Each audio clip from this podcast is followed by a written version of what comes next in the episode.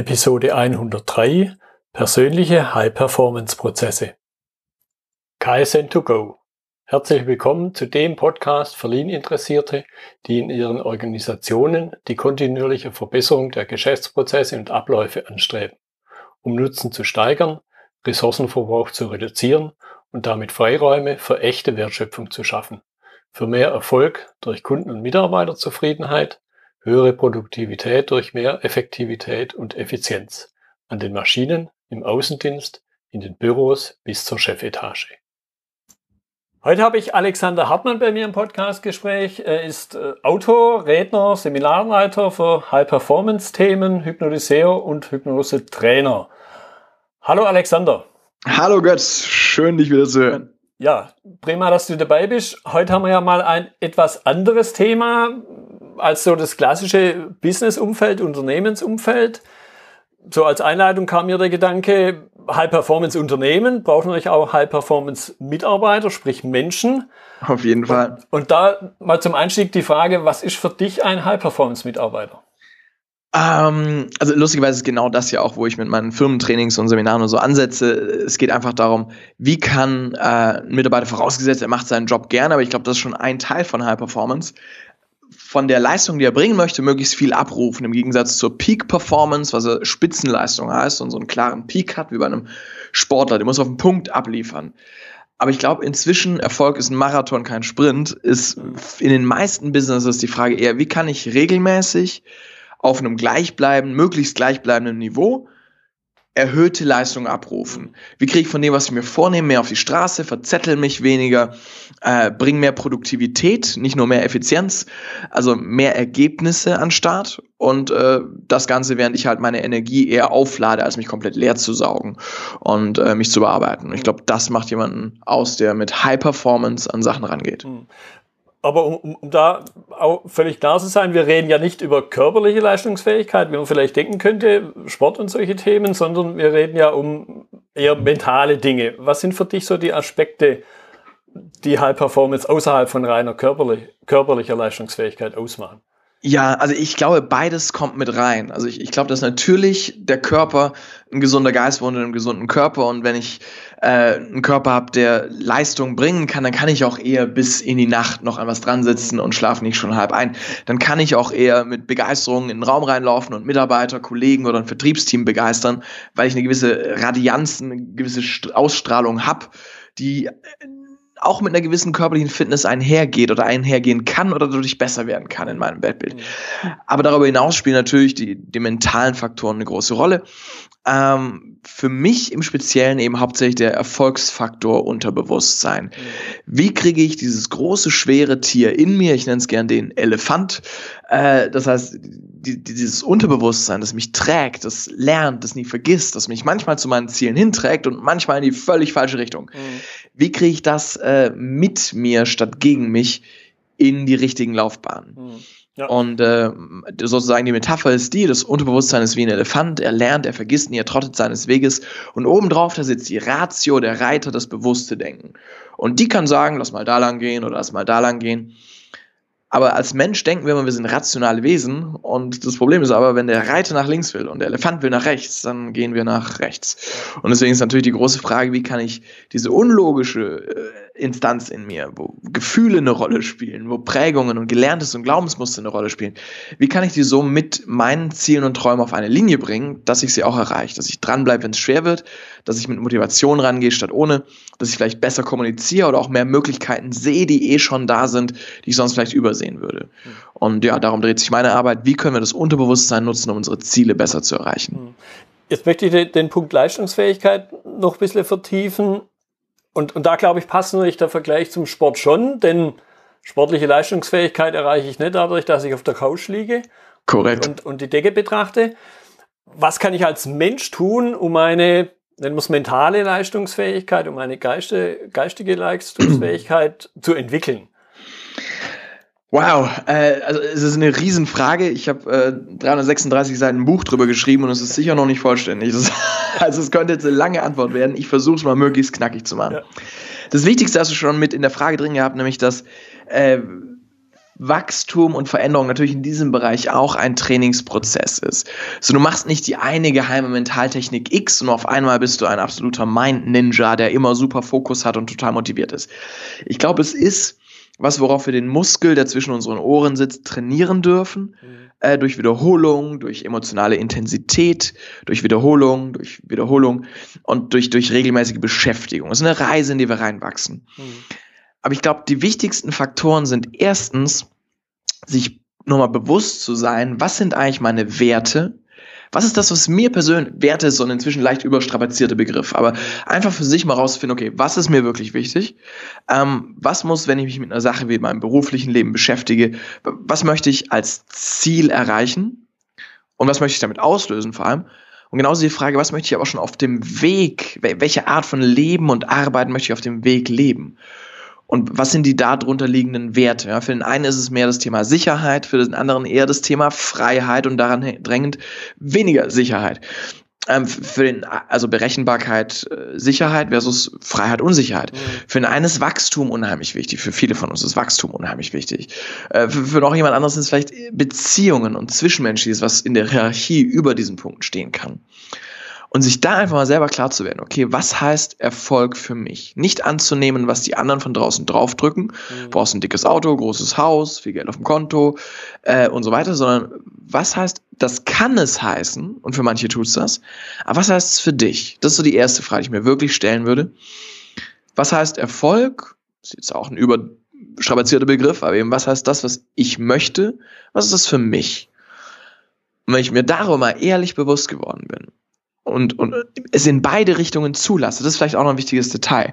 Die einen, wir machen es jetzt mal am klassischen, etwas äh, plakativen Beispiel, die einen trauen sich nicht, ähm, überhaupt ein dickes Auto zu fahren, äh, weil sie Angst haben, was soll der Nachbar denken. Und die anderen, obwohl sie es unbedingt wollen, und die anderen denken, sie müssen ein dickes Auto fahren, um dem Nachbarn zu imponieren. Mhm. Und das ist jetzt ein sehr plakatives Beispiel, weil für viele ist Auto überhaupt nicht mehr wichtig heutzutage, aber es macht so ein bisschen was klar, dass wir oft entweder uns was nicht trauen, was wir eigentlich wollen, wir denken, ist das zu plakativ, was denken da die anderen, ist das jetzt nicht Angeberei? Oder wir versuchen, unsere Ziele möglichst gesellschaftskonform äh, zu halten, ähm, indem wir sagen, naja, es, es muss ja sozialverträglich sein und es muss ja irgendwie darf nicht pompös rüberkommen. Und damit schränken sich manche ein, für die das vielleicht wichtig wäre. Und auf der anderen Seite gibt es die, die einem klassischen Ziel hinterherhecheln und denken, so muss es sein. Und dabei ist, das gar, ist ihnen das gar nicht so wichtig, und da weniger sich darum zu kümmern, was andere sagen, wie Erfolg aussieht und dass man da dies, das, jenes Geld, Auto, sonst was braucht, da nichts drauf zu geben, wäre vielleicht viel gesünder für andere, die es tatsächlich nicht brauchen. Und da ehrlich auf sich selbst zu hören, ist, glaube ich, der erste wichtige Schritt. Mhm. Wenn man jetzt über die Entwicklung nachdenken, dann haben wir oft das Problem, ganz so einfach, wie man sich vorstellt, ist es nicht, wie jetzt meinetwegen fällt mir spontan ein, wie eine Sprache zu lernen, also sich ja. hinzusetzen und zu machen. Das heißt, manchmal funktioniert es halt nicht.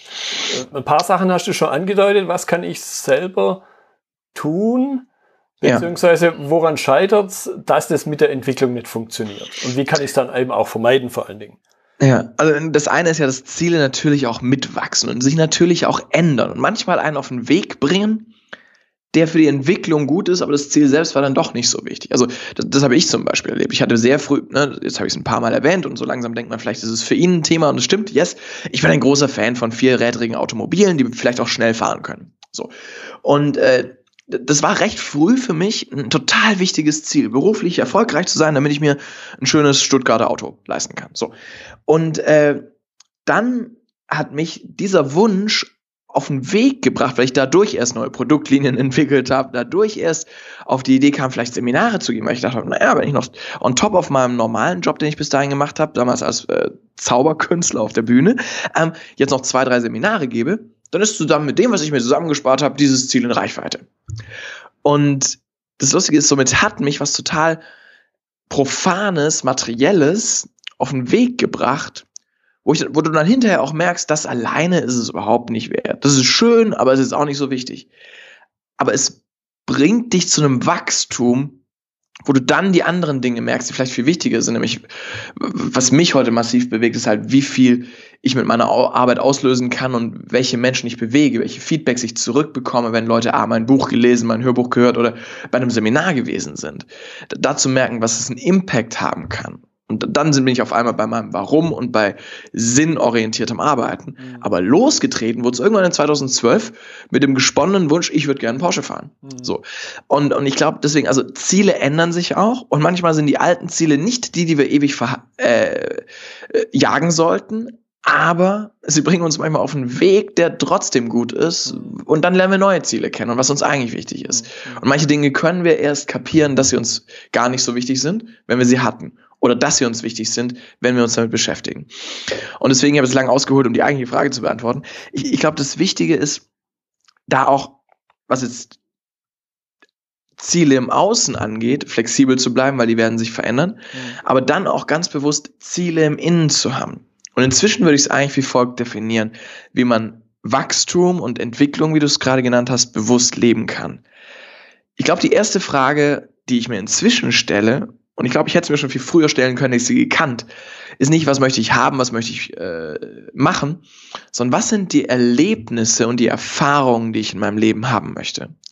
Weil am Ende des Tages, wenn wir zurückkommen, sind es immer die konkreten Erlebnisse und Erfahrungen, die ich haben möchte die ich machen möchte, die ich erleben möchte. Mhm. Und wenn ich mir darüber klar werde, mit was für Menschen möchte ich wie arbeiten? Äh, wie möchte ich mein Privatleben führen und wie meine Beziehungen? Welche Arten von Urlaub möchte ich machen? Welche Arten von verrückten Aktionen, wie vielleicht mal Fallschirmspringen oder sonstiges? Wie regelmäßig möchte ich Freunde und, und, und zusammensitzen und was zusammen kochen, essen, Party, sonstiges in meinem Leben haben? Wenn ich von diesen Erfahrungspunkten schaue, mir da wirklich eine Liste mache, stelle ich mir im nächsten Moment die Frage, okay, welcher Mensch muss ich werden, um dieses, um diese Erfahrungen haben zu können? Mhm. Und dann mache ich eine Liste mit, wo möchte ich reinwachsen, welche Skills möchte ich lernen, welche Fähigkeiten, welche Möglichkeiten zu geben, zu dienen, Mehrwert zu schaffen, weil ich einen höheren Marktwert durch mehr Fähigkeiten habe. Und die dritte Frage, die ich dann stellen würde, ist, okay, was sind konkrete Schritte, vor allem aber auch, was sind konkrete Schritte, wie ich mit diesen Fähigkeiten und um diese Fähigkeiten zu lernen, zurückgeben kann. Zurückgeben heißt nicht nur im Charity-Sinne und man kriegt kein Geld für, sondern generell, welchen Mehrwert kann ich generieren? Wenn ich sozusagen dann im Beruflichen schaue, okay, das ist die Art von Erfahrung, die ich in meinem Leben machen möchte. Dazu muss ich dieser Mensch werden, der das kann. Und dann kann ich aufgrund dieser Fähigkeiten oder um diese Fähigkeiten auf dem Weg zu lernen, auf diese Art Mehrwert generieren. Hm. Dann bin ich in einem sehr stabilen und sehr gesunden Umfeld von, was mache ich eigentlich Tag für Tag? Richtig, was, was mich wachsen lässt, richtig in einem Bereich, in dem ich wachsen will, richtig, um die Erfahrung zu machen, die ich in meinem Leben haben möchte. Und dann habe ich einen großen Unterschied, und dann lasse ich gleich wieder eine Frage stellen, dann habe ich einen großen Unterschied zu dem, wie klassisches Zielsetzen funktioniert. Ich hätte gern das, das, das, möchte diese Ziele erreichen. Weil solange das der Fokus ist, hast du jeden Tag, wo du dein Ziel nicht erreicht hast, ja. Bist du noch nicht dort, fehlt noch was, bist du im Defizit. Und manche, man, für manche ist es übrigens nicht schlimm. Ich persönlich fand Zielsetzen und dorthin kämpfen eigentlich immer voll geil. Aber viele macht es auch total fertig, dass sie jeden Tag gucken, wo möchte ich hin, wo bin ich, oh, ich bin noch nicht dort. Wo möchte ich hin, wo bin ich, oh, ich bin immer noch nicht dort. Mhm. Und das Schöne an diesem neuen Blick, den ich jetzt gerade auch für mich so ein bisschen anfange zu leben und von dem ich auch von Klienten und, und, und Kollegen weiß, was er bei ihnen auslösen kann, ist, Du hast jeden Tag was, wo du dich auf das konzentrieren kannst, was für dich schon ein Erfolgserlebnis ist. Mhm. Indem du Mehrwert bietest in einem Bereich, wo du wächst, indem du wächst in einem Bereich, wo du der Mensch wirst, der du sein möchtest. Und dadurch zu den Erlebnissen kommst, im besten Fall auch regelmäßig, im besten Fall auch im Kleinen, weil du dir nicht nur die großen Erlebnisse als Ziele setzt, äh,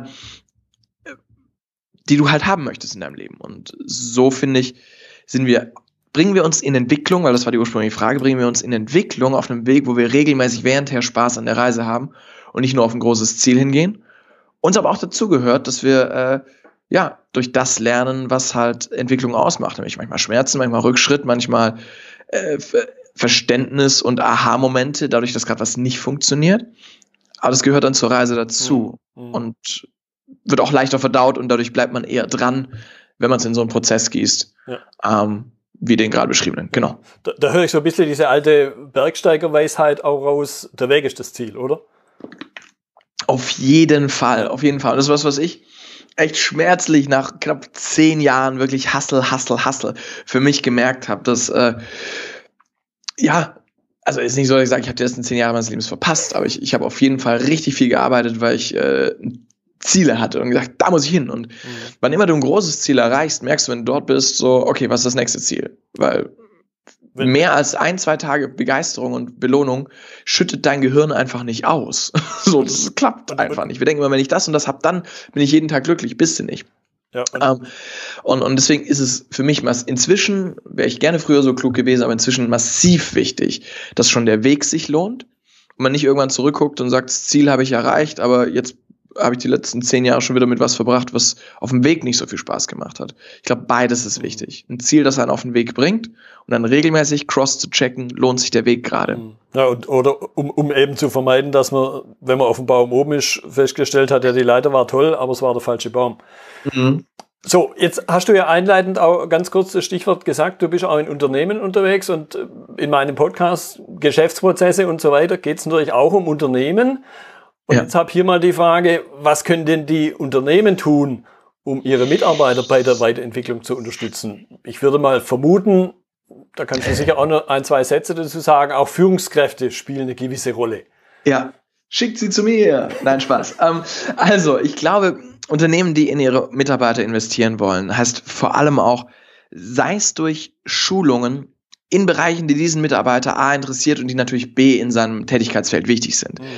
Ähm, natürlich muss man da gucken, was ist das Budget und so weiter, aber eben bewusst auch in das Wachstum der Mitarbeiter zu investieren, aber eben zu gucken, wo, wo kann ich, und da, da, muss die Führungskraft die entsprechenden äh, Kompetenzen beziehungsweise äh, eben äh, Empowerment, also die, die Fähigkeit, das entscheiden zu dürfen, mitbringen, ähm, die entsprechende Entscheidungsfähigkeit, äh, heißt das ja im Deutschen logischerweise, ähm, mitbringen können, um zu sagen, okay, dieser Mitarbeiter interessiert sich total für Filmschnitt, äh, wir haben das Budget und wir nehmen auch den Tag Arbeit in Kauf, um ihn äh, auf diesen Wochenend-Workshop von der Filmakademie zu schicken, weil ich glaube, das ist ein guter Invest ins Unternehmen und in den Menschen. Mhm. Und dadurch eben in das zu investieren, was den Einzelnen wirklich interessiert, wenn derjenige von sich aus sagt, wow, ja, voll geil, das werde ich mir auch privat gekauft, danke, dass ihr es finanziert, ich werde dieses Wissen ins Unternehmen mit einbringen, wir haben alle was davon ist es, glaube ich, der deutlich bessere Weg, als wenn man sagt, einmal im Jahr gibt es Teamschulung und da müssen alle hin und da kommt ein Motivationsfuzzi und der erzählt euch was. Äh, ich überspitze gerade bewusst, aber genau das ist das, was dann lustigerweise ich als Speaker von der anderen Seite kenne, wenn ich plötzlich ein Publikum vor mir sitzen habe, wo ich das Gefühl habe, die wurden geschickt die haben so mittel viel Lust gerade, weil die müssen jetzt hier einen auf äh, Teambuilding und Persönlichkeitsentwicklung machen und, und würden vielleicht gerade über was ganz anderes machen. Deswegen, also ich glaube, es ist wichtig, da individuell vorzugehen. Ist jetzt vielleicht in großen Firmen eine Frage, wie man es strukturell abbildet, aber gerade in, in kleinen und mittelständischen Unternehmen, glaube ich, wichtig, man kann natürlich was fürs Team machen. Oh mein Gott, auf jeden Fall. Ist auch wichtig. Aber ich glaube, es ist auch wichtig, so, so ein Pot-Budget zu haben, zu gucken, wo ist das, was dieser Mitarbeiter wirklich braucht und, und nicht mit der großen Gießkanne über alle drüber. Ähm, es ist, glaube ich, ein wichtiger Schritt. Der andere ist überhaupt dieses Fenster für persönliche Persönlichkeitsentwicklung zu öffnen. Hm. Das ist was, was manche Firmen ja schon großartig machen. Wenn ich mir jetzt äh, die, die, das Unternehmen von äh, Bodo Jansen anschaue, ist ein äh, befreundeter Unternehmer aus dem Norden, der ja. mehrere Hotels, also mit mehreren meine ich so 30 Hotels und Ferienwohnungsanlagen. Ähm, Obsthals Bohm heißt die Kette. Ja, ja. Ähm, ist ein großartiger Unternehmen, der hält auch inzwischen überall Vorträge und hat ein Buch geschrieben äh, und äh, ich hatte das große Glück, mit ihm gemeinsam nach Vietnam zu fliegen, wo wir beide einen Vortrag für die gleiche Firma gehalten haben und wir hatten halt 16 Stunden Flug zusammen in der, mein erster Business-Class-Flug äh, und, und äh, ich dachte so, ja cool, dann kann ich auch ein bisschen schlafen und so. Wir haben nicht geschlafen, kam gejetlaggt an. Ich war heiser nur vom Flug, weil wir irgendwie 16 Stunden durchgequatscht hatten. Und äh, Bodo hat mir halt so ein bisschen erzählt, wie er seine Firmen leitet oder seine Firma leitet und äh, fand ich sehr spannend, wie intensiv die in das Wachstum ihrer Mitarbeiter investieren, teilweise Leute auf den Kilimanjaro schicken, äh, die Azubis zusammen, was locker eher 15.000, 20.000 Euro pro Kopf kostet an Invest mhm. in den Menschen. Aber die wissen halt, das bindet an die Firma. Das, ja. lässt, die, das lässt die Mitarbeiter wachsen in Menschen rein, die wären sie sonst nicht gewesen. Und so können sie einen Mehrwert bieten fürs Unternehmen, den hätten sie sonst nicht bieten können. Und deswegen da ganz bewusst eben dieses Fenster zu öffnen für Persönlichkeitsentwicklung im Sinne von, die, die waren auch mit der ganzen Mannschaft bei uns auf der High Performance Masterclass, ja, einem viertages Persönlichkeitsentwicklungsseminar, ähm, weil, weil die einen wirklich ein Curriculum haben. Und das Schöne, die leben auch das, was ich vorhin gepredigt habe, in Sachen, die Leute dürfen auswählen. Die müssen sich jetzt nicht alle vier Tage Hartmann anhören, weil manche davon mögen mich vielleicht gar nicht. Aber die, die Bock haben auf die Art von Arbeit, die kriegen da das Ticket von der Firma. Mhm. Und die, die eher Lust haben auf äh, Meditation mit äh, Anselm Grün, die machen eher das. Mhm. So. Und die, die glauben aber dran, ich glaube auch dran, dass wenn man Mitarbeiter hat, die halt nicht nur fachspezifisch wachsen dürfen, sondern auch sich selbst als Menschen verhalten können, klar nehmen die das mit nach Hause. Natürlich ist es ein Vorteil, den sie auch äh, zu Hause ver verleben sozusagen. Aber ich glaube, inzwischen dürfen wir so ganzheitlich denken, dass jemand, der äh, im Privatleben äh, ausgeglichener ist, weniger Stress hat, bessere Laune hat, diese halt auch mit zum Beruf bringt, weil es ist halt der gleiche Mensch mhm. und das einen Einfluss hat. Deswegen, also ich glaube, das sind so die zwei Fenster. Äh, spezifische Förderung von Talenten, wo man sie sieht und wo es machbar ist, so dass man denjenigen nicht mit was nervt, was ihn gar nicht interessiert, sondern er was lernen darf, was für ihn speziell ist.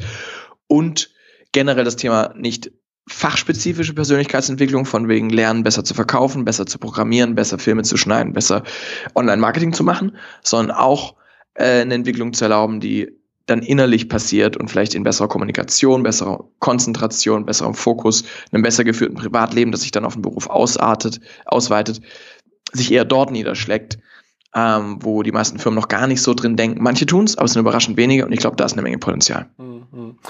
Dann hatte ich mir hier noch eine Notiz gemacht, frage ich im Grunde immer irgendwo auch, auch wenn sie vielleicht auf den ersten Blick immer etwas sagen wir, negativ gepeilt zu sein scheint, ist also das Thema Motivation. Kann ich überhaupt einen Menschen motivieren? Ich sage da oft, hey, es würde ausreichen, wenn es sie nicht demotiviert.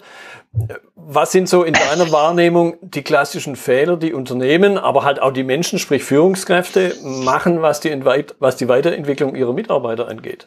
Um dann dort ja. eben veränderungsmäßig den Hebel anzusetzen, weil da habe ich dann was, was nicht geht und daneben ja. kann ich ja ganz konkret anpacken. Ja. Ähm, also ich, ich, bin auf jeden Fall bei dir, was das Thema Motivation angeht. Ich finde es auch immer so einen schwierigen Begriff. Zum einen, wenn wir ganz ehrlich sind, ist es schon das, was unheimlich wichtig ist und das, was am Ende des Tages äh, ein gutes Seminar oder einen guten Speaker oder einen guten Trainer oder auch einen guten Berater ausmachen kann oder eine gute Führungskraft. Trotzdem, sobald man ein Wort wie Motivation sagt, denken so viele an ein Klischee von äh, Stock und Morübe und, und Chaka Chaka, dass, dass man sich verschließt dem Thema. Auf der anderen Seite, wie gesagt, glaube ich, äh, ob jemand Motivation verspürt oder nicht, ist ein massiv wichtiger Faktor.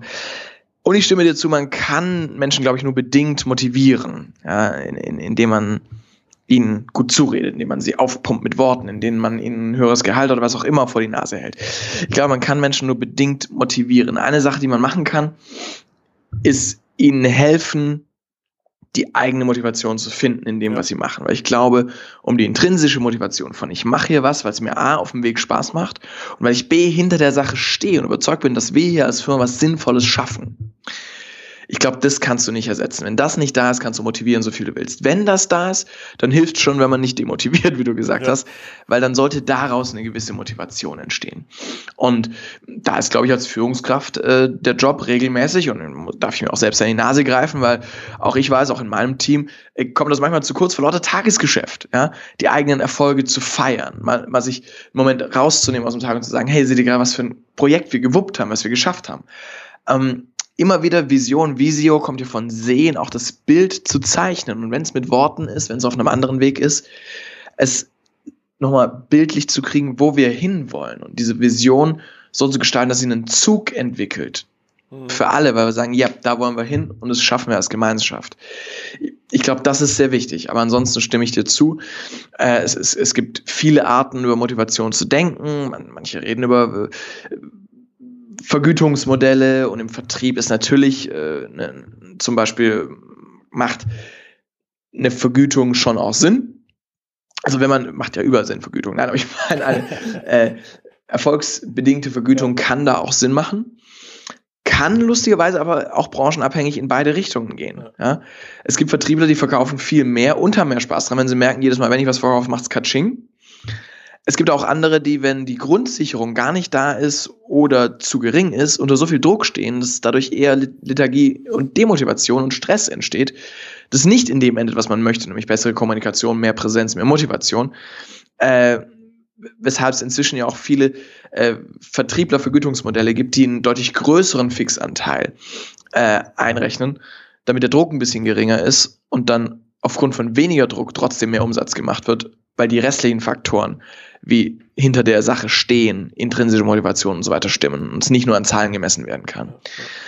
Ich glaube, da, äh, und es ist ein bisschen branchenbedingt, ist auch ein bisschen firmenbedingt, ist natürlich teilweise sogar persönlich bedingt. Aber ich glaube, da müssen wir sehr, sehr fein auch nachfühlen und nachtesten in unserem eigenen Milieu, was funktioniert bei uns wirklich und was ist altes Wissen, das wir einfach weitertragen, weil man es immer so gemacht hat. Hm. Ja, dafür kann ich ein Lied singen. Ja. Von der Aussage haben wir schon immer so gemacht. ja, genau. Okay. So, jetzt hattest du am Anfang auch äh, dies, dieses Bild äh, von dem Elefanten in, ins, in, in den Äther gemalt, möchte ja. ich es mal nennen. Sprich das Thema Unterbewusstsein und Weiterentwicklung. Was würdest du sagen, was für eine Rolle spielt das Unterbewusstsein bei der eigenen Weiterentwicklung? Also ich persönlich glaube eine immense. Hm, die Frage ist, welche? Ähm, ich, ich glaube auf zwei Ebenen. Das eine ist natürlich, dass Weiterentwicklung immer auch, also für, für mich ist es erst dann Weiterentwicklung, wenn sie im Unbewussten ankommt. Also in dem Teil, den wir nicht mehr rational die ganze Zeit überdenken, äh, wo wir nicht nur durch Wissen, sondern durch Fähigkeiten und wenn es emotionale Kompetenz ist, äh, wo sich halt was hat setzen können. Ich glaube, Weiterentwicklung, ich kann ja zu einem, äh, keine Ahnung, Workshop gehen und dort lerne ich was und kriege neue Informationen und sauge dieses Wissen in mich auf. Habe ich mich ein Stück weit weiterentwickelt dadurch? Ja. Wirkliche Weiterentwicklung ist es, glaube ich, erst dann, wenn es in diesem unbewussten Teil von uns, in den Fähigkeiten, in dem, was sich gesetzt hat, in dem, was wir verinnerlicht haben, angekommen ist. Hier vielleicht auch ganz kurz die Begriffsdefinition, weil sobald jemand Unterbewusstsein hört, äh, denkt er manchmal an Freud und an irgendwelche tief drin sitzenden Muster.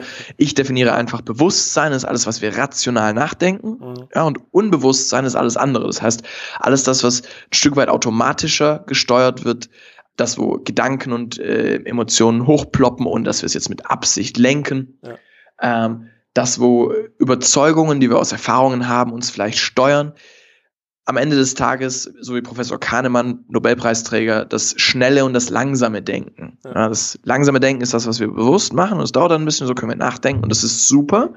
Aber die meisten Entscheidungen treffen wir auf Autopilot, weil es geht schneller und das ist das unbewusste, das schnelle Denken. Mhm. Und ich glaube, erst wenn dort eine Veränderung angekommen ist, ist es eine wirkliche Veränderung, eine wirkliche Entwicklung. Aber natürlich stoßen wir sie oft im Bewusstsein an und das ist auch gut so. Ich glaube, dass auf der anderen Seite es aber auch wichtig ist, unsere Weiterentwicklung sozusagen so zu machen, dass sie vom Unterbewusstsein getragen wird, weil dann ziehen wir sie auch durch. Das war das mit dem ja. Elefant. Wenn der erstmal sagt, schon ist super Sach, da laufen wir hin, dann läuft der los und, und, und hält auch erstmal nicht an und dann kommt da Bewegung rein. Wenn der sich total sträubt, weil er sagt, Wachstum ist Veränderung, Veränderung heißt, dass es nicht mehr so ist, wie es ist, es ist doch eigentlich ganz okay, ich bleib hier. Dann wird es total schwer, was Neues zu lernen und dann kommen genau diese Sachen von, das haben wir schon immer so gemacht und das haben wir noch nie so gemacht. Ähm, weil ein Gefühl von, ah ja, es wird dann ja anders und dann habe ich es nicht mehr unter Kontrolle, wie ich es bisher hatte, da ist. Und ich glaube, deswegen ist es wichtig, da von Anfang an schon in den Prozess, dass ich lerne was Neues, das Unbewusste mit reinzunehmen, indem man ähm, sich auf Veränderungsprozesse und Veränderungs- oder Wachstumswege bringt, hinter denen ein gewisser Zug steckt, mhm. wo ich ein Ziel habe, das mich sozusagen zu diesem Wachstum hinzieht und sagt, das, was ich vorhin meinte, mit äh, was für Erfahrung möchte ich haben und welcher Mensch muss ich werden, um diese Erfahrung zu haben. Wenn ich dieses, was für Erfahrung möchte ich haben, nicht habe, dann ist dieses, ich möchte ein Mensch werden, der das, das und das kann, deutlich schwieriger. Wenn ich weiß, wenn ich diese Fähigkeit lerne, kann ich dadurch diese Erfahrung in meinem Leben haben, dann habe ich eher einen intrinsischen Pull dorthin diese Fähigkeiten zu lernen und mich weiterzuentwickeln. Ähm, ja, und, und da eben auf dem Weg, den Weg zu, so zu gestalten, dass er auch dem Elefanten Spaß macht. Ja, also die eine oder andere kleine Belohnung auf dem Weg zu haben. Ähm, das eine oder andere Erlebnis auch schon in den Weg einzubauen, dass der Weg auf dem Weg Spaß macht. Ähm, ja. Und, und dann vielleicht noch ein konkreter Tipp, was massiv hilft auf jeden Fall, ist eben immer in Elefantenrudeln unterwegs zu sein. Mit anderen Worten, wo sind andere Menschen, die ebenfalls auf einem Weg zu Wachstum sind wie ich? Mhm. Wo kann ich, und ja, da sind Seminare ein Weg, nicht der einzige, ähm, aber genauso in, in Fokusgruppen, in Gott, wir hatten das, äh, Götz und, und mich verbindet ja eine äh, gemeinsame Vergangenheit in einem äh, Unternehmernetzwerk, wo wir regelmäßig gemeinsam gefrühstückt hatten. Ja. Und äh, dort hatten wir ja auch äh, sogenannte Power ähm, Gruppen, äh, ja, wie ist es nochmal? Ähm, Power Teams. Power Teams, genau, die halt aus einem bestimmten Bereich äh, oder überlappende Branchen, ja, alle die zum Thema Hochzeit. Und dann war eben der Hochzeitsfotograf, der Hochzeitsplaner, äh, der Künstler, der dort auftreten kann, der Veranstaltungstechniker in einem Team und haben sich gemeinsam regelmäßig zusammengesetzt nach neuen Möglichkeiten, die aber halt alle voranbringen, äh, gebrainstormt, gearbeitet, Sachen ausprobiert, teilweise Events veranstaltet. Und da kommt halt eine unheimliche Energie, wird da losgetreten. Man ist Group Flow, Gruppenflow. Also wenn es fließt und man eine Gruppe ist und sich dadurch gegenseitig durch Ping-Pong, durch ja. gegenseitige Inspiration mehr ins Laufen bringt. Und ich glaube deswegen, die, eine Gruppe zu einem bestimmten Thema zu bilden oder sie eben zu suchen, ist auch ein Weg, Wachstum leichter zu machen, wenn man es nicht alleine macht. Mhm. Wenn man es so einfach ausdrückt, klingt es recht profan, dass es in der Gruppe immer einfacher ist, aber es hängt halt auch viel Psychologie dahinter, warum in der Gruppe eher Flow entsteht, wie man sich gegenseitig eher inspiriert, triggert, challenged und andere Fremdwörter, die ich noch reinwerfen könnte. Ja, nein, aber wie man eben gegenseitig sich da auch ins Rollen bringt und am Rollen hält, weil da eben mehr ist, als nur man selbst in einem leeren Raum mit seinem eigenen Gehirn gefangen, was manchmal es nicht nur leichter macht. Hm. Ja, da kommen wir, denke ich mal, gleich noch dazu. Jetzt äh, ist mir noch ein Punkt gerade eingefallen, wo du erzählt hast und eine Sache, die, die bei mir, wenn es jetzt so in die eher, ich nenne es mal profanen Geschäftsprozesse geht, nämlich der Aspekt Routine. Ja. Der einerseits brutal fluchisch, wenn ich sie überwinden will, weil mich, weil ich irgendeine Routine mich aufhält, eben dieses in meinem Status quo halten, aber natürlich eben auch dann eine neue Routine zu schaffen, mich dann wieder nach vorne bringt. Was hast du für Erfahrungen gemacht? A, mit dem Thema Routine, wie überwinde ich sie und wie schaffe ich eine neue Routine? Hm. Ähm. Puh, ähm. das ist definitiv eine, eine, spannende Frage. Also, wie Routinen an sich funktionieren. Ähm, und ich glaube, da macht es oft Sinn, sich zu gucken, in welchem Kontext passieren diese Routinen. Ähm, was, was ist der Trigger? Was löst sie aus? In welchem Moment starte ich in Routine X? Und vor allem auch, was habe ich davon? Ja, Im NLP und in der Hypnose sprechen wir von der Intention hinter dem Verhalten. So, was, was ist vielleicht der Grund, warum wir das machen? Ähm, wenn, wenn man Dewhicks Arbeit rund um den Habit Loop anschaut, äh, dann, dann ist es dieses Modell von, du hast einen Trigger, der löst was aus, dann machst du die Routine und dann hast du einen Reward, eine Belohnung, warum das passiert. Und wie man es jetzt genau nennt und in welchem Modell man drüber nachdenkt, ist mir eigentlich wurscht. Aber solange wir sozusagen gucken, okay, in welchem Kontext passiert die Routine, die ich mache? Was passiert direkt davor? Was passiert direkt danach? Was habe ich davon? Warum mache ich sie vielleicht wirklich? Ähm, bei den Routinen, die ich sozusagen noch mache und vielleicht ändern möchte. Und dann eben zu schauen, nicht nur mit Gewalt zu versuchen, ich mache jetzt einfach was ganz anderes, weil dann kommt der Elefant, dann kommt dieses Tier, das sagt, ja, Moment mal, äh, bis jetzt haben wir aber immer, und, und das hat mir ja das und das gegeben, das kriege ich jetzt nicht mehr, jetzt stelle ich mich quer. Mhm. Wenn ich gucke, was hat mir dieses Verhalten bisher gegeben, und ich finde einen Weg, dass ich es auf einem anderen Weg auch kriege, der mir aber die Freiheit gibt von dem alten Verhalten, dann habe ich einen gesunden, ökologisch in sich funktionierenden Veränderungsprozess, weil dann ist nicht ein Teil von mir, der immer sagt, Moment, jetzt fehlt was. Das schon mal als Eingedanke, wie ich eine Veränderung möglich machen kann und was Altes loslassen kann oft, indem ich es natürlich nicht nur mit Vakuum fülle, sondern mit etwas, was mir ein gesünderes oder irgendwie besseres Leben ermöglicht, aber das gleichzeitig mein altes Bedürfnis abdeckt, weil das ist immer noch da. Mhm. Ähm, Beispiel, wenn ich äh, bisher immer total ungesund gegessen habe und meine Hauptnahrung besteht aus Macaroni mit Käse und Pizza von Bofrost ähm, und ich möchte das jetzt ändern, erlaube mir aber nur noch Salat äh, zu essen, dann wird ein Teil von mir sagen, Moment, das, was mir Essen bisher gegeben hat, äh, kriege ich jetzt nicht mehr. Ja. Und das ist jetzt mal nur auf lecker bezogen. Äh, wenn ich dann irgendwann später merke, okay, ich kann mich auch lecker gesund ernähren, dann ist das schon mal abgehakt. Aber wenn ich dann merke, eigentlich esse ich, wenn ich traurig bin, oder eigentlich esse ich, wenn ich einsam bin, oder eigentlich esse ich, weil ich Stress habe, und ich mache mir weiterhin den Stress, mhm. Werde ich weiterhin einen Weg suchen, das zu kompensieren. Und es kann gut sein, dass es weiterhin Essen ist. Aber wenn ich diesen Kontext verstehe und dann sage, okay, ich esse nicht, weil ich Hunger habe, ich esse, weil ich Stress habe. Und wenn ich Stress habe, dann ist was, was ordentlich Fett und Kohlenhydrate hat, was jeder von uns liebt, natürlich einfacher als ein Salat mit Proteinbeilage ähm, oder, oder Gemüse, Reis und Hähnchen oder was auch immer für den jeweiligen dann gesund ist. Mhm. Ähm, und ich glaube, da ist dann die Kunst, sozusagen auf beiden Levels zu gucken.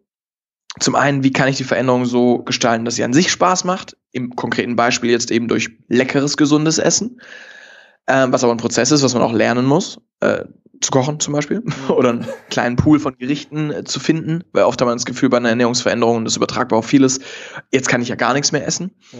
wenn ich äh, keine Nudeln mehr esse und kein Weißbrot und keine süßen Stückle vom Bäcker und keine Pizza, ja, dann bleibt ja nichts mehr übrig. So, das heißt, ich muss erstmal die Fähigkeit lernen und neue Rezepte sozusagen lernen, jetzt auch als Metapher gesprochen.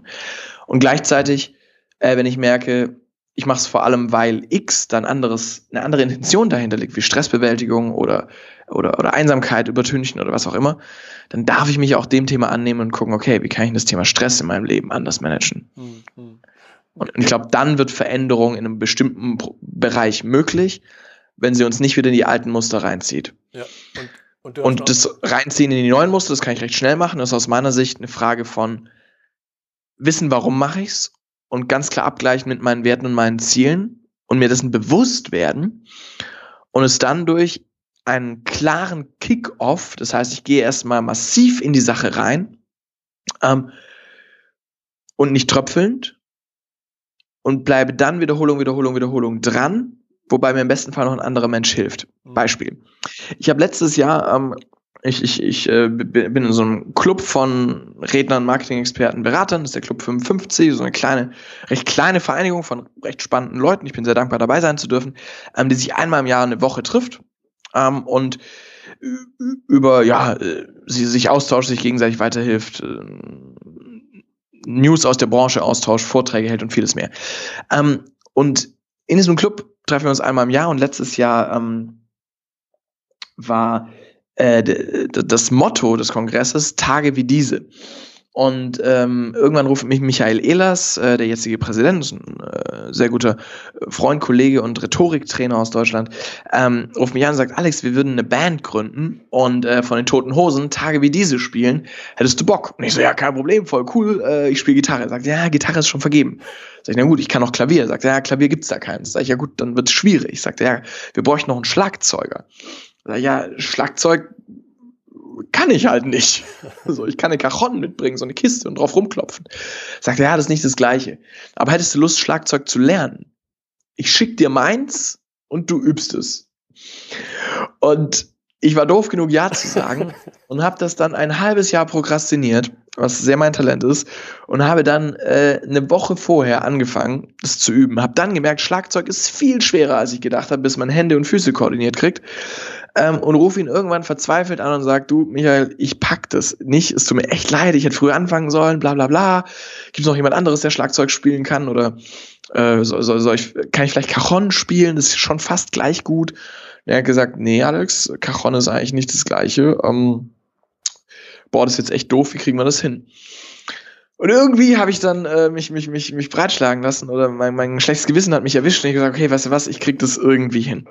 Es war äh, Donnerstag Mittag. Donnerstag äh, Mittag, 20 Minuten später, hatte ich einen Schlagzeuglehrer gefunden, der mir Donnerstagabend äh, die erste Schlagzeugstunde geben konnte, weil ich weiß, Samstag fliege ich äh, nach Marbella. So.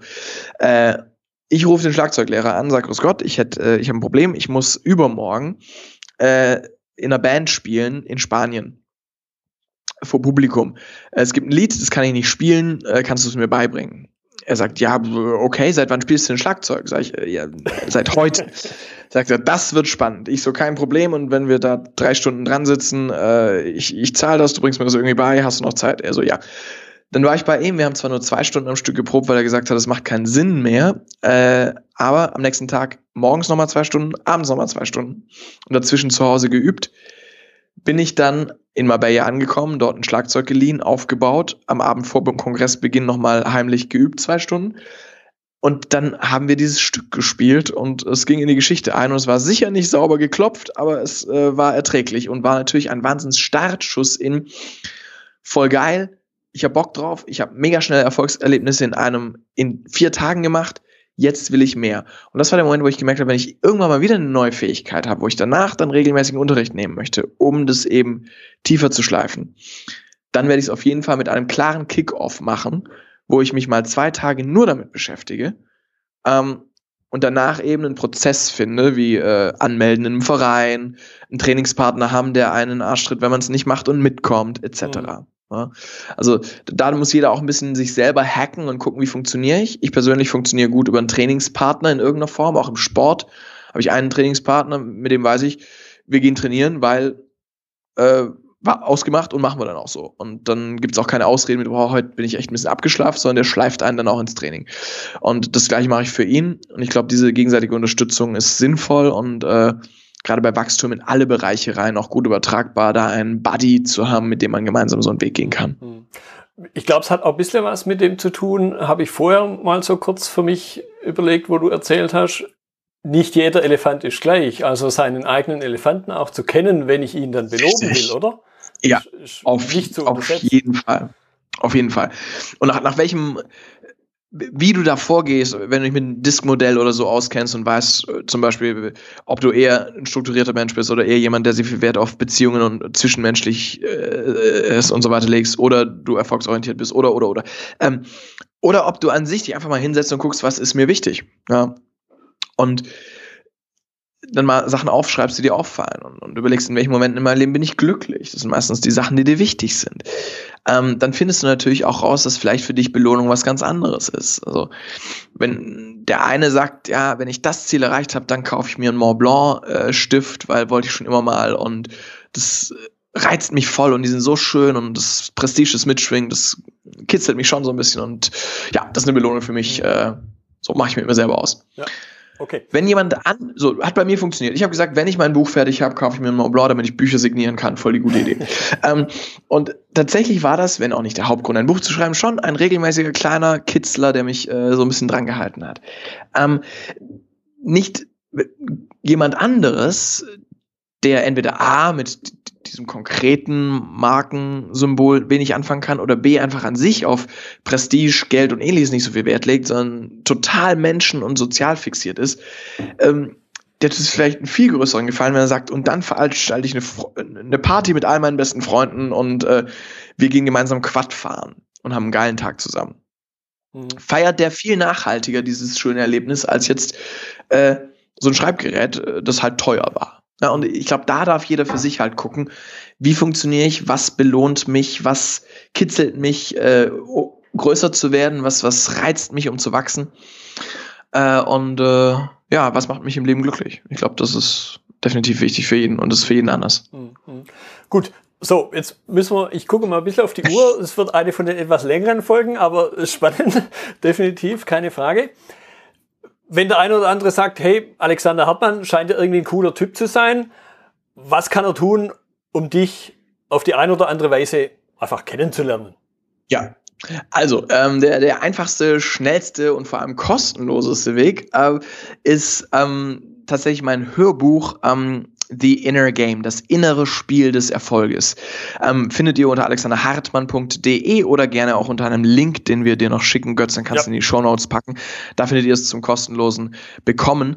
Ähm, ist wirklich sechs Stunden Hörbuch. Ich habe es damals als, als wirklich Hörbuch produziert, das ich erst verkaufen wollte. Und irgendwann habe ich gesagt, ich verschenk's, damit Leute meine Arbeit kennenlernen und gleichzeitig in ihrem Leben eine Veränderung machen können. Es haben inzwischen über 20, 25.000 Menschen runtergeladen und äh, für gut befunden. Deswegen hoffe ich, ich kann guten Gewissens sagen, da kannst du wirklich einen richtig guten, nicht nur ersten Schritt, sondern so ein sechs Tages Lebensveränderungsprogramm durchlaufen, wenn du die Sachen noch umsetzt. Ne, ist wie immer, man kann sich Inspiration reinknallen, nichts damit machen. Aber wenn du sagst, wow, es macht Sinn für mich, ich setze diese Sachen um, dann steckt da wirklich ein Sechstagesplan drin, wo du jeden Tag ein bisschen was umsetzen kannst und nach einer Woche merkst, geil, wenn es so weitergeht, dann kommt da langsam Bewegung rein und es macht Spaß. Deswegen, also das kann ich jedem empfehlen. Ähm, fast kostenlos, woran auch der Autor, wie man über Bücher inzwischen ja, glaube ich, weiß, nichts verdient. Deswegen kann ich es auch sehr guten Gewissens empfehlen. Ähm, ist mein Buch mit dem Elefant durch die Wand, ist ein Spiegel-Bestseller geworden und geht es eben genau darum, wie können wir unser Unterbewusstsein auf Erfolg programmieren wie können wir unsere Ziele besser erreichen und diesen inneren Antrieb so zünden, dass er uns eben dorthin trägt, wo wir hinwollen. Wir aber halt auch bessere Kommunikation, bessere äh, Beziehungen, besseres Leadership ähm, und so weiter bewusst leben können. Mhm. Und für die, die sagen, ich würde diesen Wahnsinn gerne mal live erleben, äh, haben wir natürlich auch ein Angebot und das ist äh, unser Eintagesseminar zum Erfolgsfaktor Unterbewusstsein. Es gibt auch die vorhin angesprochene ähm, HPM, die High Performance Masterclass, äh, was ein Viertagesseminar ist, was mehr in die Tiefe geht, was um die 1500 Euro kostet. Ähm, wer mich nicht kennt, äh, für, für den ist es wahrscheinlich äh, erstmal eine große Welt, vier Tage. Ähm, aber für alle, die sagen, ich würde es gerne mal kennenlernen, äh, gibt es das Eintagesseminar zum Erfolgsfaktor Unterbewusstsein.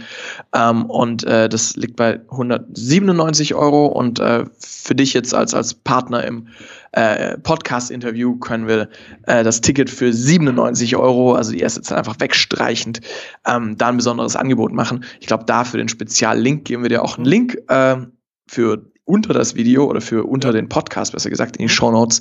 Das ist ein Eintagesseminar, wo wir eben genau das im Live-Moment anschauen. Wie entstehen Gefühle im Körper? Wie kann ich sie beeinflussen? Wie kann ich sie verändern? Wie kann ich Motivation holen, wenn ich gerade keine habe? Ähm, wie kann ich produktiver vor allem den Fokus halten, wenn ich mich sonst leicht ablenken lasse?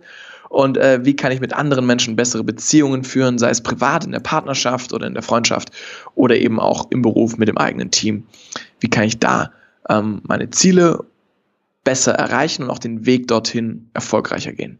Ja, darum geht's. Ein Tag geballt nicht nur auf die Ohren, sondern eben wirklich auch in Übungen, in, in interaktivem, in Erleben. Und äh, ja, Wer noch nicht dabei war, dem kann ich das sehr empfehlen. Link, wie gesagt, schicken wir dir zu, dann kannst du das mit reinpacken. Alles klar, super. Kann ich, kann ich nur bestätigen, an dem Tagesseminar durfte ich auch schon teilnehmen. War, war eine sehr spannende Erfahrung und ich stehe mit einem, mit einem Teilnehmer, der da halt einfach zufällig neben mir saß, mit dem stehe ich immer noch regelmäßig in Kontakt, einmal die Woche. Wie cool. Ja, sehr schön. Ja, sehr schön. Ja. Das ist geil, wenn das, genau, und das finde ich halt so das Spannende an dieser Arbeit, wenn dann, das macht leider nicht jeder, das wäre voll toll. Aber die, die es halt raustragen und wirklich machen, da, da merkst du halt wie sowas Einfaches wie ein Cross-Coaching-Buddy, ja. also wo man einfach sagt, hey, ähnlich wie mein vorhin erwähnter Trainingspartner, ähm, kannst du ja eigentlich auch zum Thema Erfolg oder zum Thema, was will ich beruflich voranbringen, eine Person haben. Und mit der telefonierst du einmal die Woche, 30 Minuten, ihr updatet euch, wie weit ihr seid und haltet euch dadurch gegenseitig ein bisschen halt responsible, ein bisschen verantwortlich. So hast du auch gemacht, was du dir vorgenommen hast. Und allein das kann schon einen riesen Unterschied machen im Prozess von, ob man es wirklich macht. Ja. ja, Stichwort Prozess war genau das Richtige, denn darum geht es im Grunde in meinem Podcast immer. Alexander, ich danke dir für deine Zeit. Ich, gucke ich danke dir. War locker über eine Dreiviertelstunde. Bin mir ziemlich sicher, dass der eine oder andere da noch was mitnehmen konnte. Also, ich danke dir und vielleicht begegnen wir uns mal wieder irgendwo auf der Straße. Wie vor nicht allzu langer Wie Zeit. Wie kürzlich auf der Autobahn, genau. genau. Ich danke auch allen, die es bis hierher geschafft haben, eine Dreiviertelstunde dran zu bleiben. Ich hoffe, eure Ohren bluten nicht und ich hoffe, ihr konntet die ein oder andere anwendbare Idee mit rausnehmen. Ähm, ja, danke mich bei, bedanke mich bei dir und wünsche allen noch einen schönen Tag. Danke. Das war die heutige Episode im Gespräch mit Alexander Hartmann zum Thema High-Performance-Prozesse. Notizen und Links zur Episode finden Sie auf meiner Website unter dem Stichwort 103. Wenn Ihnen die Folge gefallen hat, freue ich mich über Ihre Bewertung bei iTunes. Ich bin Götz Müller und das war KSN2Go. Vielen Dank fürs Zuhören und Ihr Interesse. Ich wünsche Ihnen eine gute Zeit bis zur nächsten Episode. Und denken Sie immer daran, bei allem, was Sie tun oder lassen, das Leben ist viel zu kurz, um es mit Verschwendung zu verbringen.